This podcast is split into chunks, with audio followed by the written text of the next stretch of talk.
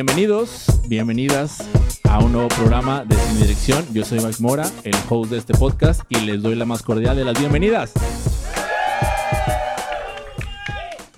Así como lo escuchan, estamos en un podcast totalmente en vivo, grabado directamente para ustedes.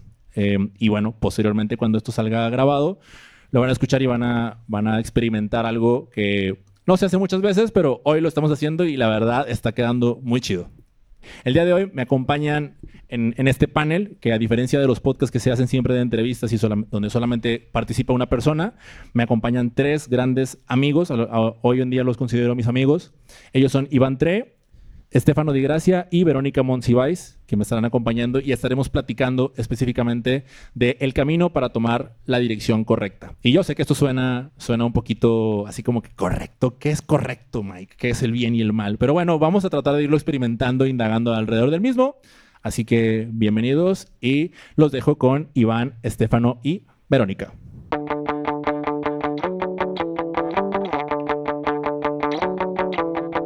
Muy bien, ahora sí, ya estamos, ya empezó el podcast, ya, bienvenidos, ¿cómo están? ¿Cómo estás, Vero? Bien, agradecida por la invitación, emocionada, nerviosa por lo que me van a preguntar y eh, preguntándome si en verdad tengo dirección. Ya, buenísimo, buenísimo. Estefano, ¿cómo estás? ¿Qué onda? ¿Cómo están? ¿Bien? Eh, pues nada, aquí contento de estar bien lejitos de mi casa, pero con mucho calor y bien agradecido, bien agradecido hoy de, saber que pues vamos a intentar encontrar un poquito de dirección el día de hoy. Y si no, pues bueno, hay que seguirla buscando. El camino es, es infinito, vaya. Gracias, Estefano. Iván, ¿cómo estás? Hola, Mike, muy bien. Gracias. Primero que nada, felicidades por los dos años. Hola, buenas tardes, Raza, también. Este, un gusto estar aquí y muy contento por la invitación también.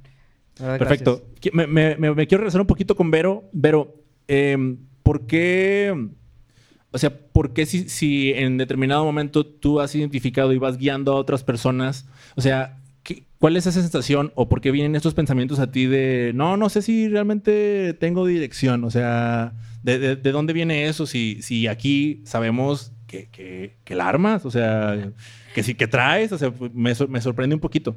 No, porque mira, cuando se dice, por ejemplo, la dirección correcta, pues bien lo dijiste, o sea, no sabemos cuál es realmente la dirección correcta. No es como cuando pones un destino en Google Maps y dices, ah, ya llegué. En ese momento no pasa en la vida, o sea, no, o al menos a, a, nadie, no he tenido yo así como un momento divino en el que digas, vas bien en la vida, hija mía, o lo vas a lograr y al final todo va a estar bien. No lo sabemos, más bien vamos en el camino pues moviendo la ruta del Google Maps y se va redireccionando y vamos cambiando. No sabemos si es la correcta, estamos dando lo mejor de nosotros, entonces yo soy de las personas que se pregunta mucho de, ¿lo estaría haciendo bien? ¿Estará esta la dirección correcta? ¿Seré, ¿Deberá de ser por aquí o deberá de ser por acá? ¿no? Entonces, eh, para mí es muy importante como cuestionármelo y por eso nunca me, o sea, no me atrevo a asegurar de voy por la dirección correcta, más bien voy por la dirección que en este momento creo que es la correcta. Buenísimo, eso, eso la parte de la creencia, ¿no? Estefano, tú, tú fuiste la primera persona que, que me dijo, Mike, es que al final de cuentas, muy similar a lo que estamos platicando aquí con Vero, ¿no? Mike, es que tú no quieres aventarte a justamente la parte de la, de, la dirección. O sea, tienes el podcast, pero al, mismo tiempo como que le sacas la vuelta y dices, no sé, créetela, ¿no? Créetela y agárrala y, y di, en el podcast van a agarrar dirección. Y eso a mí personalmente me, me, dio mucha inspiración para determinar que evidentemente con la parte de las preguntas, o sea, el seguir haciendo preguntas iba... O sea, me iba a ayudar a mí de entrada desde la, desde la forma más egocéntrica, pero al mismo tiempo a quien lo escuchara le iba a estar ayudando.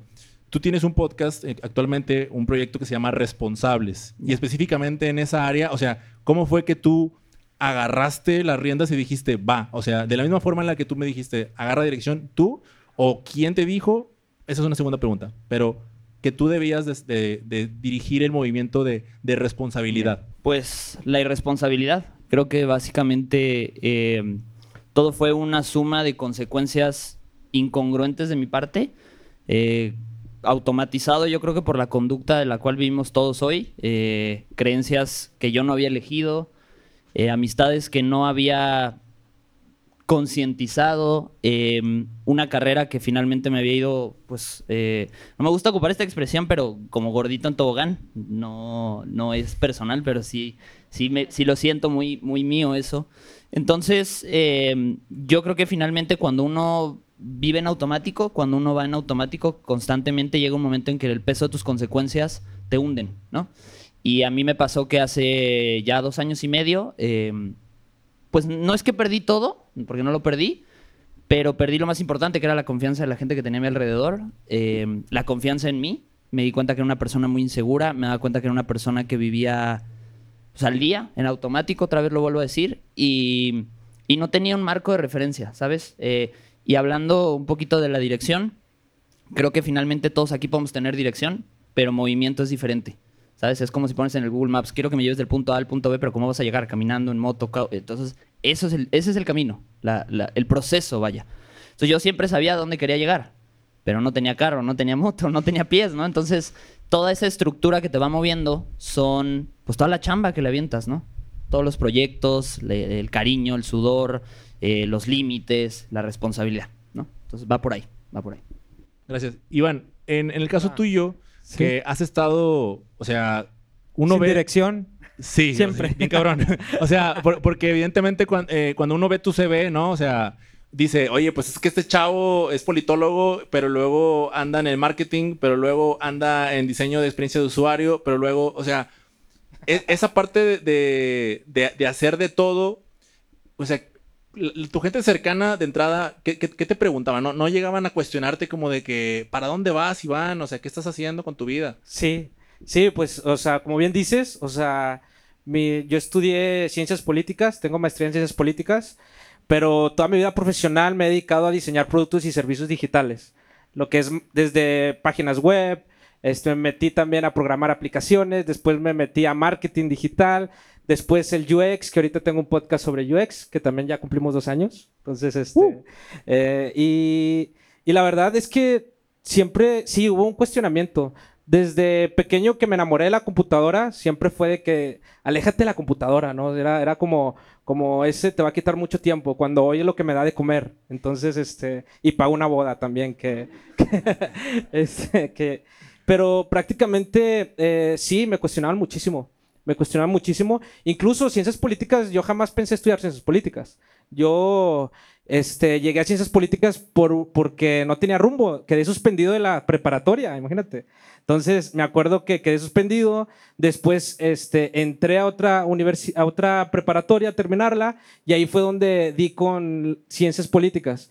Y siempre digo que estudié dos cosas, creo que mi carrera no la desecho, eso es algo que también he aprendido muchísimo. Este, me ha ayudado muchísimo a ver una perspectiva mucho más amplia del mundo, de tomar decisiones, de cómo se mueve la economía, ¿no? Creo que eso me dio ciencias políticas. Y la segunda fue que conocí a mi novia, si no, no, no la hubiera conocido. Entonces, este, creo que por esas dos cosas estudié ciencias políticas y me ha ayudado muchísimo a desenvolverme ahora actualmente en el mundo digital en el cual me, me muevo hoy, ¿no? Entonces, pero sí me cuestionaban muchísimo. ¿Y, qué tipo de preguntas? O sea, me, acabas de decir ahorita que, te decían, aléjate de la computadora, ¿no? Pero e, esas preguntas, ¿qué, le respondías tú? Y, y, más allá de lo que le respondías, o sea, ¿cómo hacías tu toma de decisiones para continuar hacia donde le terminaste dando? Pues prácticamente me gustaba, o sea, sí me sentía mal, o sea, si era de que si estoy perdiendo el tiempo aquí en esto de la computadora, de aprender esto, y luego como todo lo aprendí en internet, o sea, realmente no lo, nunca lo aprendí en una escuela ni nada, todo lo que, programación, marketing y todo lo que aprendo lo he aprendido gratis en internet, este, realmente fue nada más experimentar, o sea, fue hacer lo que me gusta, eso sí, creo que nunca, nunca he me, me ha dado miedo a, experimentar lo que me gusta, este, porque creo que nada más tenemos una vida, ¿no? Entonces, ¿qué fue andar por la vida como con miedo? Entonces fue de que, ah, pues si me gusta esto, le doy, ¿no? O sea, me gusta hacer música, por ejemplo, y hago música y lo comparto en internet y pues me gusta. Nunca me he cuestionado, eh, o sea, nunca me ha dado miedo ni otras personas, aunque sí te duelen, pero no he dejado que me detengan. Creo que, que pues, no sé, soy muy terco, creo. Y pues, pues nada, le doy. y pues así. Sí, le doy. Mira, eh, voy, a pasar a preguntarle a Vero, aquí yo le paso el micrófono. Vero, algunos de, los que están aquí lo saben, algunos no, pero tú anterior, antes de, empezar a dirigir a personas en el tema de, de, comprar su casa, pues de entrada estabas compartiendo todos los errores que tú cometiste cuando compraste la tuya. Y Pero antes de, lanzar ese, proyecto, tú estabas eh, ahora sí que apoyando a emprendedores y a dueños de negocio en, en el tema de consultoría, ¿no? ¿Cómo, ¿Cómo es que terminaste aplicando todos los, ahora sí que todos los consejos que tú dabas en ti misma cuando viene una pandemia y tienes que pues reestructurar todo tu, todo tu plan, eh, plan de negocio? Eh, bueno, para dar un poco de contexto, en la empresa en la que trabajaba yo ayudaba a emprendedores a llevar su plan, o sea, a entender su plan financiero y sus plan de ventas y eso, ya renuncié y lo hice por mi cuenta. Y como lo apliqué en Queremos Casa es que me di cuenta que mucha gente tiene muchas ideas y se espera, o sea, a que la idea esté como perfecta para que ah, ahora sí, ya lo voy a hacer, ¿no? Decían, los emprendedores en la consultoría, sí, esa idea ya se me había ocurrido, pero todavía no tengo cierta cosa que me falta para hacerlo, ya luego que esté listo lo voy a hacer y ahora sí que esté preparado. Y pues algunos de ustedes saben la historia de cómo surgió el podcast de Queremos Casa, un día se me ocurrió, le platiqué a Paco de Finanzas y Café de voy a hacer un podcast y él, pues dale, lo hice y al siguiente día salió, no fue lo mejor, yo sé, también cometí un chorro de errores, sé que no debió de haber sido así, pero creo que mi manera de aplicarlo fue de no me voy a esperar, como lo he visto en las consultorías de emprendimiento, a, que esté listo y luego ahora sí, no sé qué, para, porque luego ya se vuelve a lo mejor más, más difícil, le piensas más, te tardas más. Entonces se me ocurrió, creo que fue un 27 de agosto hacer el podcast y el 28 lo lancé, los talleres nacieron igual, el segundo taller nació igual, o sea, las cosas han surgido igual. Cuando quiero invitar a alguien al podcast, le escribo, oye, te quiero invitar, no sé si me va a contestar o no, no sé si me va a dejar en vista, no sé qué va a pasar, pero pues eh, decían en la empresa en la que trabajaba que el no ya lo tienes. Entonces, pues yo ya tenía el no de muchas cosas. Eh, si yo, mucha gente dice, no, es que en el podcast a lo mejor nadie te escucha. Como quieras, si no lo lanzas, nadie te escucha. O sea, pues no, hay nada. Entonces, eh, pues me lancé y, y creo que eso, ese fue mi mayor aprendizaje, el lo voy a hacer y luego lo corrijo y luego me regañan y luego me dicen que hiciste mal, pero me voy moviendo en, en, avanzar, ¿no? Estefano, hace ratito platicábamos y, y, retomando un poquito lo que, lo que hablaba, hablaba hace rato Iván acerca de, del tema de, de, la elección vocacional ¿no? y de lo que haces. Tú, comentabas que o sea, eres psicólogo, pero hubo un momento en el que estabas deseando que no te identificaran como tal, ¿no? Hoy en día estás, o sea, lo, lo, has retomado y has dicho, va, o sea, soy. ¿Puedes platicar un poquito de la experiencia del por qué pasaste a no querer que te vieran como tal y luego retomarlo y ahora siempre sí? Em, yo creo que, pues primero obviamente por lo que les comentaba de la automatización.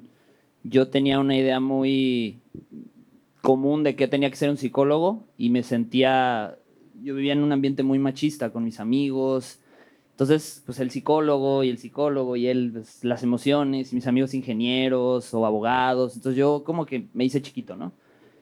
Esa era una parte. Y dos, pues porque también, digo, es, amo y adoro la psicología, pero odio con todo mi corazón eh, la forma en la cual está estructurada hoy como negocio. Y finalmente creo que me dio mucho miedo desafiarla, ¿sabes? Y creo que eso nos pasa a todos cuando, cuando elegimos una dirección creo que finalmente nos da miedo a veces desafiar para llegar a esa dirección, ¿no? Porque sabes que tienes que romper esquemas. Aquí lo hablaban mis, mis dos colegas, eh, el miedo, ¿no? Creo que esa es una de las cosas primero que tenemos que vencer para, para agarrar dirección, el miedo, ¿no? Decir, sabes que esto es lo que me gusta y me voy a apropiar de él y lo voy a hacer tan, tan, tan, tan mío que nadie me lo va a cuestionar. Y si me lo cuestionan, voy a tener cómo responder. Y hay una frase que a mí me gusta mucho de un psicólogo que se llama Paul Vaslavic, y él decía, cuando uno tiene un porqué, los cómo surgen solos. Y creo que es lo mismo con la dirección, ¿no? Creo que cuando todos tenemos una dirección, los caminos surgen solos. Solamente tienes que estar muy apegado al propósito y, tener la seguridad de que, bueno, que al principio es una chinga, sí, obvio, ¿no? Al principio todo el mundo te critica, o al principio, digo, los podcasters que estamos acá, llegas a una reunión y, ah, ¿qué te dedicas? Soy podcaster. Ah, ¿ya te pagan? ¿Ya te pagan? ¿Ya te paga Spotify? No, a ver, compadres, es otra, es otra onda, ¿sabes? Entonces, digo, reafirmo, yo estoy muy contento siempre de juntarme con mis colegas podcasters porque estoy con mis raritos, ¿no? Y eso lo amo y lo adoro, ¿no? Porque las pláticas son, son, son las pláticas que, que busco, ¿no? Entonces, así tengas que moverte del sur hasta el norte, pero vas en busca de tu propósito, hazlo, ¿no? Así te tengas que ir a pie, te tengas que ir con la mochila, pues dale, ¿no? creo que finalmente luego esas son las historias de las cuales estamos hechos todos, ¿no? De que te sientas en un sillón aquí, te invitan a dar un panel y cuentas tu historia y hace cinco años yo no pensé contar mi historia, ¿no? Yo pensé que era mi chinga y, y tenía que ir a terapia y, y en posición fetal llorar todas mis broncas, ¿no? Pero bueno, hoy acá estamos. Entonces, eh, fue un proceso de alejarme, respondiendo a la pregunta, fue un proceso de alejarme por miedo y por, miedo, y por falta de seguridad y luego regresar pues ya armado, ¿no? Y vamos a darnos con todo. Gracias. Hay, hay una frase que, que, di- que dice algo así más o menos como para atrás ni para agarrar vuelo, ¿no? Y también hay otra que, que lo escuché de, de Onésimo, uno de los invitados al podcast, que decía, la reversa es un cambio. O sea, la reversa también es un cambio, mejor dicho, ¿no? O sea, y se refería evidentemente a, a que también se podía a veces regresar. Es decir, son como dos frases contrarias. Eh, me gustaría si me pudieran los tres compartir, o sea, co- si de, de las frases, como, como, no, si, quie- si quieres, eh, empieza, ahí- empieza ahí, No, que que ya ibas a empezar primero tú. primero las damas. primero las damas. Y, y luego ya de ahí, o sea, agarrar esas dos frasecitas y, y saber qué es lo que ustedes creen respecto a ellas. ya. Sí, este, pues bueno, no podemos volver hacia atrás. Creo que es físicamente, este, no se puede volver el tiempo, ¿no? Creo que el tiempo, este, aunque quisiéramos, no, no se puede, eh, físicamente hablando, pero creo que eh, tiene toda la razón. O sea, a veces nos quedamos atascados con, mentalmente en el pasado, ¿no? Este, y creo que eso es lo que no nos deja avanzar. Imagínate que hubiera dicho, no, yo no me voy a meter a, a trabajar en, en digital ayudando a startups y, y metiéndome a trabajar en una startup porque pues ya estudié licenciatura y maestría en ciencias políticas, ¿no? O sea, ¿dónde me van a, a- a dar trabajo? Y creo que si no, si me hubiera quedado estancado con que es que ya estudié eso, ya perdí mucho tiempo y nada más pensando hacia atrás, pues no hubiera, no hubiera aprendido todo lo que he aprendido hasta ahora, ni me hubiera llegado hasta aquí, ¿no? Este, creo que, que esa, esa, esa parte es fundamental y pues sí, pues ni atrás ni para agarrar vuelo. Creo que, que sí estoy de acuerdo con eso. Sí, físicamente es imposible, pero yo sí creo que a veces tenemos que replantearnos cosas. Si les cuento rápido una historia, eh, bueno, ya lo he contado en el podcast, me gusta correr, llegué a correr en algún momento 42 kilómetros y cuando llegué con un coach que realmente entrena gente para los maratones, porque yo lo había corrido así como hice el podcast, ah, voy a correr 42 kilómetros, así voy a hacer el podcast, voy a correr 42 kilómetros. Y cuando llegué con un coach es, no, pero, o sea, a ver, vas para atrás, así se debió de haber entrenado. Ah, Primero empiezas con 5, o sea, con 5 a esta velocidad, luego 10, luego 15 y así vas, ¿no? Eh, con, tienes que trabajar esta velocidad, esto en tu alimentación y no sé qué. Entonces yo tuve que volver atrás. O sea, imagínate que hubiera dicho, oye, no, ya corrí 42, déjame voy por un 100K. Pero si quería mejorar, tenía que volver a replantearme lo que creía que sabía, lo que creía que estaba haciendo bien. Entonces sí creo que hay que volver para atrás. No, no, no podemos viajar en el tiempo todavía.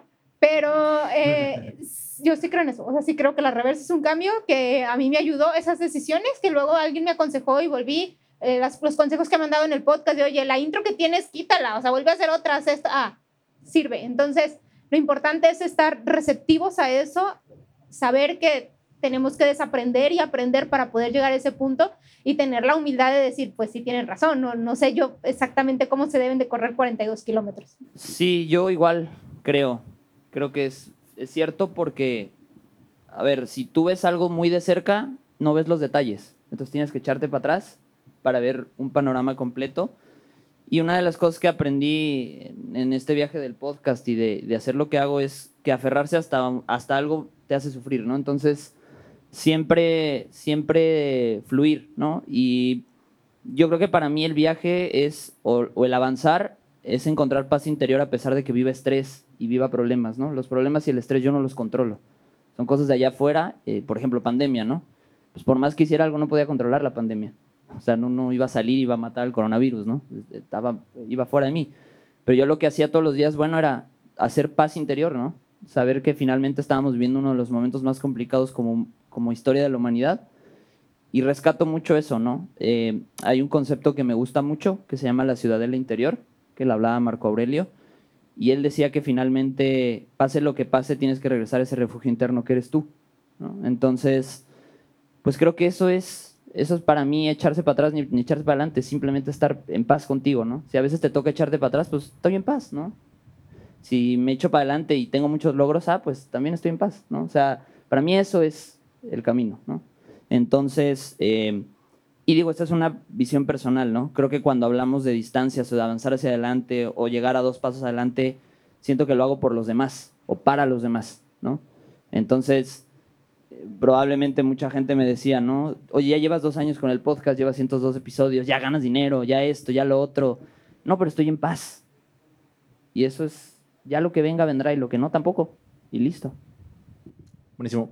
Me gustaría que me compartieran eh, cuál fue, o sea, en los, los tres adjetivos con los que más se, se estuvieron presentando hace, hace un momento en la dinámica que hicimos con, con, con todo el público que estaba aquí. Eh, me gustaría empezar contigo, Vero. No, no sé si recuerdas los tres. No, creo que no usé adjetivos, me agarré a hablar así, sin- pero a alguien se lo dije, creo que se lo dije a tu papá, de me gusta mucho capacitar, o sea, todo aquello que sea de compartir, me gusta hacerlo. Eh, me gusta mucho hablar, como ya se dieron cuenta. y creo que soy una persona que le gusta mucho aprender. O sea, que al final, mientras no dejemos de hacer eso, pues vamos a encontrar lo demás. Espero, tengo fe. Yo, adjetivo, creo que tampoco, tampoco no, me, no recuerdo, pero compartir y aprender también.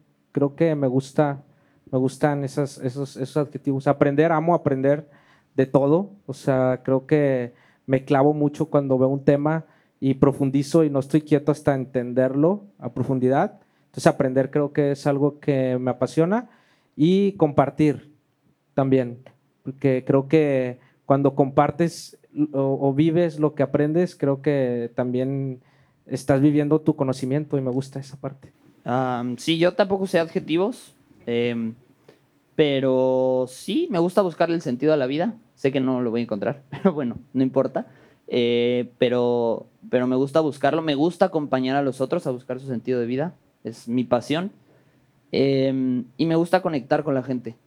Creo que es lo único que tenemos en este momento, ¿no? Conectar con la gente porque si te estás pensando, no sé, pagué las cuentas o dejé abierto el gas o me tengo que regresar el lunes, pues ya perdiste el presente, ¿no? Y el presente es aquí ahora y estar con la gente. Entonces, pues conectar con lo que tengan en este preciso momento. Y sí, eso.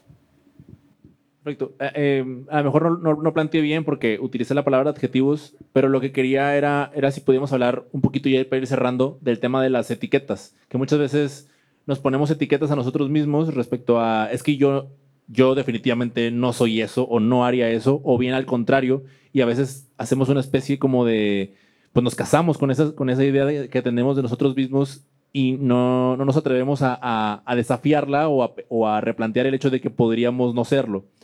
Eh, y me parece que ustedes en, en- distintos momentos de, de la vida lo han venido haciendo. Y no nada más ustedes, quizás también los que están aquí en el público lo han, lo han realizado. Pero en el caso, en el caso de ustedes, si lo han hecho, ¿cómo, o sea, ¿cuáles son las principales preguntas que se han planteado al momento de, pues, querer para, para después responderlas y que eso precisamente les genere el movimiento para ejecutar lo, aquello de lo que no se creían capaces de hacer? creo que se ve muy mal, o últimamente he escuchado mucho de no, no te etiquetes y eso, pero a veces es más fácil entender, explicar quiénes somos y lo que hacemos cuando usamos etiquetas. Ah, bueno, uso, soy podcaster, soy maestro, soy mamá, soy lo que sea que soy. Eh, y eh, lo más importante, creo yo, o para mí ha sido, es entender que las etiquetas se pegan y se despegan. Porque hace un año si me preguntaban si, er- pues no, yo no era podcaster, ¿no? Y todavía como que me estoy identificando con esa etiqueta. Hoy puedo decir que tengo la etiqueta de podcaster. Si en un año mi podcast no sobrevive, mi problema va a ser si me quedo aferrada a esa etiqueta y la intento seguir pegando para que siga funcionando y saber desprenderme de ella o saber conservarla si esto sigue, ¿no? Creo que para mí eso es lo importante con el tema de las etiquetas, saber que no te definen o que no solo eso te define, si que si cambias la etiqueta, la despegas y la pegas, si eres emprendedor y luego ya no eres emprendedor, eres godines, si eres godines y luego eres emprendedor, la despegas, la pegas y no va a pasar nada. Sí, a mí sí me ha costado mucho eso, este, sobre todo en el ámbito profesional, ¿no? Que creo que a veces es difícil tener una etiqueta profesionalmente hablando, no un puesto, de que qué eres tú, si eres de marketing, haces páginas web, haces, o sea, creo que me ha, me ha costado en esa parte, este, pero como, como dice, creo que es importante, eh, pues como, como dice, ¿no? Despegártelas. Creo que me gustó mucho ese concepto de saber que no te define, ¿no? O sea, creo que somos seres muy complejos y creo que no cabemos en una etiqueta, ¿no? Somos muy complejos muchas veces y, y me gusta ese concepto, te lo voy a robar. El de que te las puedes quitar y te las puedes poner. Pero sí, tiene toda la razón, ¿no? No hay que tenerle miedo, nada más es saber y cuándo y, y en qué momento te vas a poner qué etiqueta. O sea, creo que, porque somos todo eso, somos muchas etiquetas, creo. Sí.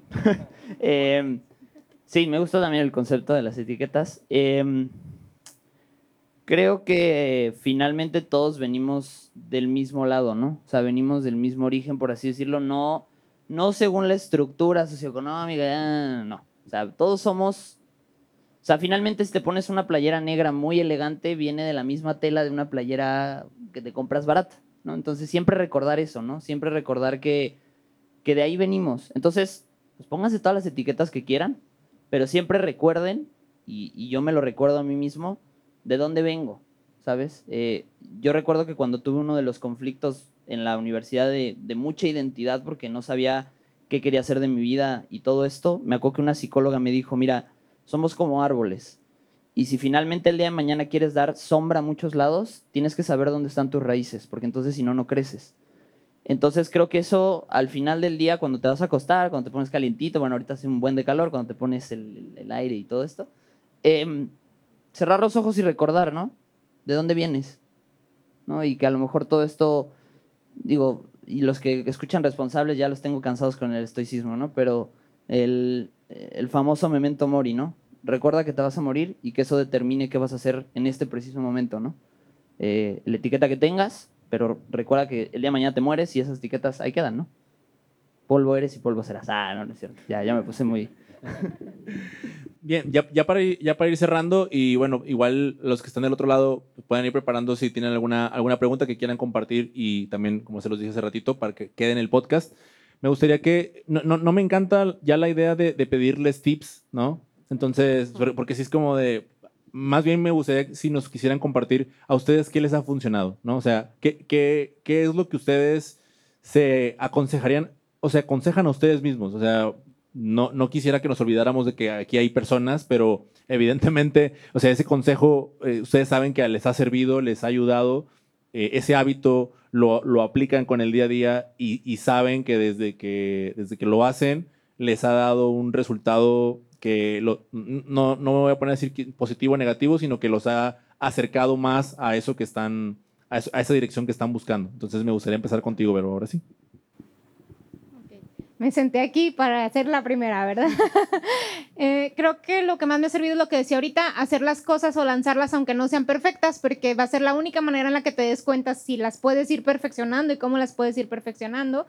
Lo segundo es que mi frase, como mi lema de nadie sabe lo que sabe hasta que lo enseña, entonces en el momento en el que te pones a enseñar algo, a explicar algo, te va, es como un proceso egoísta porque te vas a dar cuenta de lo que sabes, vas a aprender, entonces como mi mantra es nadie sabe lo que sabe hasta que lo enseña y cómo puedo ir esto, entonces explicándoselo a la gente y cómo puedo explicarlo y explicarlo. Eso me ha funcionado. Y por último, tener mis momentos para yo pensar las cosas en solitario. No sé si lo han pensado, pero realmente tenemos muy pocos momentos a solas realmente, que no, eh, antes cuando íbamos a la oficina, estabas en la oficina y había gente, llegabas y estaba tu familia y realmente a lo mejor solo tenías en solitario los tiempos en los que manejabas o los trayectos, pero momentos en solitario son muy pocos y a mí me gustan mucho esos momentos. En mi caso era cuando corría y trato de mantener esos momentos para plantearme las cosas de la vida. ¿Qué me ha funcionado? Eh, bueno, depende en qué área de la vida, ¿no? Porque creo que en mi vida profesional sí tener una mente estratégica creo que me ha ayudado a, a, a, a tener lo que tengo ahora. O sea, quiero, quiero aquí hacerte una pregunta más específica porque sí. algo que me llamó mucho la atención eh, es lo enamorado que estás. Y la verdad es algo que, no. que personalmente... O sea, yo tiene muchos errores, también anduve sin dirección hasta que ahí en el amor. Precisamente, o sea, eh, eh, eso, o sea, de, ya sea lo que no o lo que sí, o sea, lo que sí para que ahorita, a mí realmente yo, yo te veo y te escucho desde aquella vez, lo dije en el podcast y te envidio, o sea, envidio esa, ese, no, es- esa etapa en la que estás ahorita y, y- no, ya, ya lo he dicho también, o sea, luego cuando ves que la gente llega y ves por todo lo que pasó y dices, ah, pues no quisiera yo vivir lo mismo, ¿no? O sea, quisiera agarrar un atajo, pero, pero no hay, ¿no? Sin embargo, este, lo que sí hay han sido como buenos hábitos en ese aspecto que, que evidentemente tienen, te han llevado a tener la, la relación que tienes hoy en día. Sí, obviamente eh, la pareja es fundamental, lo escribí en mi libro. Creo que es importante la pareja, en, eh, sea la que vamos a elegir para el camino, este, realmente, porque es un reflejo también de nosotros, ¿no? Si estamos nosotros bien completos y, y creo que sabiamente vamos a elegir a alguien que también sea, esté completa, ¿no? Entonces, creo que sí es fundamental, al menos en, en mi vida, ¿no? O sea, no sé, digo, el ser humano es tan complejo que hay personas que están súper bien sin pareja también, o sea, pero en mí, en mi vida personal, a mí, Iván, este, pues sí, la verdad, este, sí, sí es fundamental eh, elegir sabiamente, pero como te digo, también me equivoqué muchas veces, este, eh, y, y pues nada, este, creo que, que me ha ayudado en mi vida profesional tener una mente estratégica, saber hacia dónde voy, plan- plantearme OKRs, eso me ha gustado mucho, que es una metodología ahí de cómo plantearte tus objetivos y cómo medírtelos semanalmente. Le recomiendo un libro que se llama de John Doerr que se llama Mide lo que importa, que habla sobre esto, cómo plantearte los objetivos que vas haciendo eh, por tres meses, seis meses y a partir de ahí cómo medirte para saber que estás logrando eso. Entonces creo que tener una mente estratégica me ha ayudado a, a- vivir la vida que quiero vivir este, y pensar a largo plazo. Creo que también a veces, eh, eh, que es una de las cualidades que tiene el ser humano, o sea, el saber que, que, o sea, a veces planear a largo plazo. No sabemos si vamos a llegar, pero creo que a veces es bueno tener una perspectiva un poquito más amplia a largo plazo y, y creo que eso a mí me ha ayudado muchísimo y a ser disciplinado. Creo que el orden, o sea, en tu vida, en tu escritorio, en tu, en tu casa, eh, en tu entorno, ese orden en tu entorno también refleja el orden dentro de ti, te ayuda. Entonces creo que también tener un orden, una disciplina este, en tu vida personal y en tu vida laboral me ha ayudado mucho a, eh, pues, o sea, a, a ir al camino en el que quiero vivir. O sea, sé que todavía me falta, pero creo que jamás me ha sentido tan en paz y tan, tan completo como ahorita. Y, y también, pues, este, y ya para terminar también, pues muchas gracias también para, por la invitación, que realmente me siento muy chido en conocer gente bien crack este, en podcaster y también a la gente que está aquí de podcast. Realmente, eh, a veces hay muchos podcasts con mucho valor y creo que no los conocen, o sea, no los, no los conocemos, pero hay mucho, mucho valor en, los podcasts y me da mucho gusto a- que haya colegas que están dando mucho valor, que comparten, se dedican un fin de semana o dan de su tiempo por compartir valor. Creo que es el, contenido que hace falta más en Internet. Y por eso yo también este, estoy en Internet compartiendo eh, podcast y contenido porque creo, re- quiero regresarle al Internet lo mucho que me dio. Entonces es como que, Entonces, si alguien de ustedes les ha dado algo en Internet, tenemos la obligación de regresarle algo a Internet, ¿no? Porque si aprendimos algo a cocinar, si aprendimos a, a- a- algo, lo que sea, ¿verdad? Creo que tenemos esa obligación también de agradecerle y compartir, ¿no? En, Internet. Entonces, pues muchas gracias y, y un gusto conocerlos también ustedes. Ah, a ver, voy a intentar ser concreto. Em, el diario personal. Para mí es súper importante revisar mis mañanas y cerrar mis noches con una reflexión de cómo, qué hice bien, qué hice mal, qué pudo haber hecho mejor. Creo que revisar mi día y planearlo es lo más importante.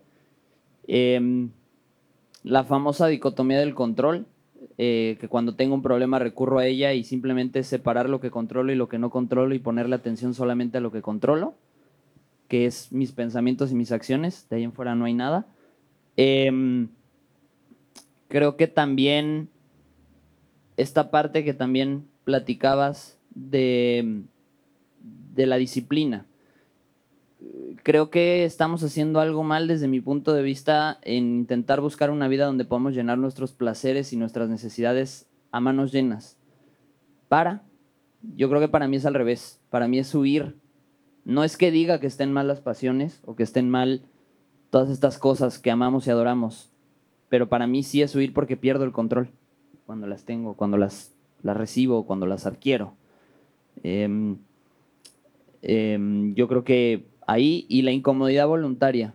Siempre hagan ejercicios de ponerse incómodos voluntariamente, porque eso te ayuda a crecer mucho. Eh, si no te gusta bañarte con agua fría, bañese con agua fría un ratito. Y te vas a dar cuenta que estás hecho más de tus miedos y de tus temores, ¿no? Eh, si te da miedo hablarle a la chava o al chavo, te da miedo cambiar de trabajo, te da miedo aventarte, ponte incómodo. De verdad la incomodidad es, tiene gran valor. Y, adjunto esto también. Eh, hay dos cosas que podemos consumir en internet, contenido para, pues para apariencia, para ser lo que no somos, o contenido para ser lo que somos. Y creo que todos los podcasters que están aquí estamos buscando a los a ser nosotros mismos y ayudar a los demás a ser ellos mismos, ¿no? Entonces, pues, ustedes elijan. No hay malos ni buenos, solamente que sepan qué dirección toman, ¿no? Entonces, pues nada, mil gracias. Gracias, gracias a ustedes. An- Antes de. ah, bueno, adelante, un aplauso para, para los panelistas. Me gustaría cerrar eh, con dos preguntas de parte del público, si es que las hay. ¿Hay al- ¿Alguien tiene alguna pregunta para, para aquí, para los panelistas, que quiera compartirla? Háganla porque si no nos vamos a sentir que explicamos muy bien. Y eso no. Pónganos incómodos, lo acabo de decir. Hola, primero que nada, buenas noches. Eh, no sé si va a ser muy técnica la pregunta, pero va para eh, Iván. Este, eh, ¿Qué tanta gente que no es parte del UX escucha el podcast de UXMX, sabes? Sí, un buen. Un- o sea, creo que eh, es gente que viene de otras carreras. Este, psicólogos, como ahorita está hablando, este, antropólogos, este, creo que escuchan mucho de otras, de otras disciplinas, que les empezó a llamar este término que está Sí. pegador, pero o sea, se ha llamado de otras maneras y es algo este, que ya ha existido, no es algo nuevo, pero ahora pegó el término UX. Este, pero sí, no- nos han escuchado, nos escuchan de otras disciplinas, muchos, gente que, que- no, no es de programación tampoco, gente que no, que no ha tenido un trabajo tampoco en el ámbito digital, sí nos escuchan mucho y que sobre todo lo que veo es una constante, es gente que quiere crear cosas que impacten a las personas realmente. Esa, es la, esa es la constante que he visto. Muy bien. Es que mi pregunta eh, iba porque, este, ¿qué tan difícil es crear contenido para gente que no está dentro del UX? Porque Sí. como dices, el concepto UX, este, como tal, en, el- en sí en el mundo es como algo Claro. nuevo que tiene pocos años. Sí. Este, y en México creo que estamos Todavía un poco atrasados. claro. ¿Qué, o sea, ¿Qué tan difícil es crear este tipo de contenido este, para general? Sí, sí, sí es difícil, eh, sobre todo por este síndrome del impostor. O sea, creo que a mí me, me- me invadió mucho al principio porque es algo nuevo y lo es algo de profesional. O sea, no Iván, estoy... no si estoy- podías poner un poquito en contexto el UX para los Ah, que... ok. El UX este, es como. Son, son, es una disciplina que te ayuda a diseñar servicios o experiencias o páginas web centradas en las personas. O sea que cuando ustedes entran a una página web o interactúan con una empresa, eh, ya sea en el área digital, por ejemplo, que realmente entiendan lo que están haciendo, ¿no? No como si entraran a la página del SAT, alguien ha, ha ido al SAT y tratando de pagar impuestos, bueno, eso es que no tiene UX. O sea, no, no entendemos por qué están así las páginas o algo, ¿no? Les hace falta UX, se dice, en ese sentido, coloquialmente hablando. El UX te ayuda a realmente crear aplicaciones, servicios, este, eh, páginas web que realmente sean fácil de usar y utilizarlas. Las aplicaciones que utilizamos hoy en día, por ejemplo, Uber, ellos ya tienen trabajando su UX, su experiencia de usuario durante mucho tiempo. Entonces, este, que sean fáciles, intuitivas de utilizar y que estén centrados en las personas, ¿no? ¿Cómo, cómo leemos cuando entramos a una página web? ¿Cómo, cómo lo hacemos? ¿Cómo, ¿Cómo leemos? Que de hecho no leemos muchas veces, escaneamos, se dice. Entonces, entender mucho todo ese comportamiento humano eh, para crear realmente productos y servicios que estén eh, diseñadas para nosotros las personas. Entonces, este, yo sé que tiré mucho rollo, pero creo que, que yo tengo mi definición, pero prácticamente eso es UX. Y sí, prácticamente es nuevo, eh, en Latinoamérica mucho más. eh, fuimos de los primeros podcasts en español de UX, eso sí, y me dio mucho miedo, porque decía yo, ¿quién soy yo? Yo soy politólogo, güey, o sea, de que, que debo estar hablando de esto, ¿no? Eh, pero prácticamente me di cuenta y, y nos han ayudado. ahora en la pandemia se crearon muchos podcasts sobre esto y nos han escrito y nos escribieron de que los inspiramos a que gente que ya tiene experiencia en UX empezar a compartir contenido y eso está bien padre. O sea, como que gente coloquial, que yo hablo así súper coloquial, no con términos en inglés ni nada, creo que eso nos ha ayudado mucho a conectar con las personas. Este, eh, y eso creo que es como lo estamos eh, este, dando a conocer esta disciplina. Muchas gracias, Iván. ¿Una, ¿Alguna otra pregunta? Eh, es una pregunta para todos, pero al final del día, digo, yo creo que Estefano va a tener la gran más palabra, pero ¿cómo eres responsable de las personas que te acompañan en ese proceso de la dirección que tú tomas? Al final de cuentas, tus decisiones impactan en la vida de las demás personas, entonces, en la búsqueda de ese camino, eh, ¿qué tanta responsabilidad sí la tenemos que atañer hacia nosotros o qué tanta responsabilidad se la tenemos que dejar a los demás? Yo creo que lo primero que tenemos que hacer es adquirir conciencia de que en muchas ocasiones culpamos o, o dejamos caer la responsabilidad, sobre todo en la pareja, de las cosas que no hemos logrado, ¿no? A mí me pasaba de, es que yo quiero correr y le decía a mi esposo, es que ¿por qué no, por no corremos? ¿Por no? Y la que tenía que ponerse a hacer las cosas era yo. Y eh, de eso te vuelves consciente, me volví consciente en terapia. Entonces creo que la, mi manera fue entender qué es lo que yo estaba reflejando en la otra persona, pero que la que quería realmente hacerlo era yo. Entonces, esa sería como mi recomendación, entender, preguntarse si no estamos reflejando en el otro algo que nos necesitamos exigir a nosotros mismos. Sí, sí, sí, sobre todo cuando este, estás casado, pues obviamente este, ya la decisión ya, ya se toma este, de una manera en conjunto, ¿no? O inclusive si tienes una responsabilidad con alguien, creo que eso es importante. Creo que es, muy irresponsable no hacerlo. Este, he sido, yo he sido muy irresponsable en tomar decisiones solamente pensando en mí. Creo que es, el egoísmo eh, muchas veces. Y, y, sí, obviamente ya cuando tienes una responsabilidad, ya es tomar en conjunto. Por ejemplo, ah, yo pues soy, soy, emprendedor, renuncié a mi trabajo y, y, obviamente cuando renuncié a mi trabajo por emprender y por crear mi empresa, obviamente lo platicamos entre los dos, ¿no? O sea, sí podemos, o sea, sí, te sí, sí podemos hacerlo y pues ahí sí, este, pues me dijo Gaby, sí, o sea, vamos a darle, ¿no? Yo, yo te apoyo, si pasa algo, pues, este, pues ella se hizo cargo unos meses de, de, las cosas de la casa, pero eh, fue algo en conjunto. Entonces sí, sí, sí hay que tomar en cuenta eso. Yo creo que primero de manera interior, uno es entender que no hay culpables sino responsables. Creo que la culpa es algo que te va hundiendo y te va hundiendo y digo, salvo sea una situación muy radical donde sí estamos siendo víctimas, Creo que en relaciones o en estructuras o en equipos no hay víctimas, hay responsables. Eh, no, perdón, hay culpables, no hay culpables, hay responsables, porque la victimización es un estado que automáticamente te dice a ti, no puedes hacer nada para salir de esta porquería, ¿no? Entonces, cuando cambias así, automáticamente dices, no soy, no soy culpable, soy responsable. Y cuando te dice responsable, te estás dando a ti el permiso de hacer algo diferente. Eh, Creo que también la aceptación incondicional es importante, sobre todo en las relaciones de pareja o en las relaciones cercanas. Creo que finalmente, así como elegiste, te puedes ir y entonces, tal cual, ¿no? Así como hablábamos de paga tu casa, literal, lo mismo, ¿no? En la relación, vete si no estás a gusto, ¿no? Em, y, híjole, yo creo que también la comunicación es fundamental. Creo que tenemos que aprender mucho, otra vez tomando la casa, cuando compras una casa haces un contrato, ¿no? O rentas una casa, mejor dicho, haces un contrato y no te puedes pasar de lanza porque si no, van directo a tu cartera o van directo a lo que tengan que ir. Lo mismo con las relaciones, ¿no? Hagan un contrato. Suena suena raro, ¿no? Pero sentarse con la persona que quieres o las personas que quieres y decirles qué están dispuestas a dar, qué estoy dispuesto a dar. O sea, neta, hablen, hablen lo más sencillo, ahí está, ahí lo tienen. O sea, hablen, hablen desde ahí, no tengan miedo, no tengan miedo a decir sus intenciones, aunque sean retorcidas. Todos tenemos intenciones retorcidas, así la persona que más admiran puede estar pensando cosas bien asquerosas, se los prometo.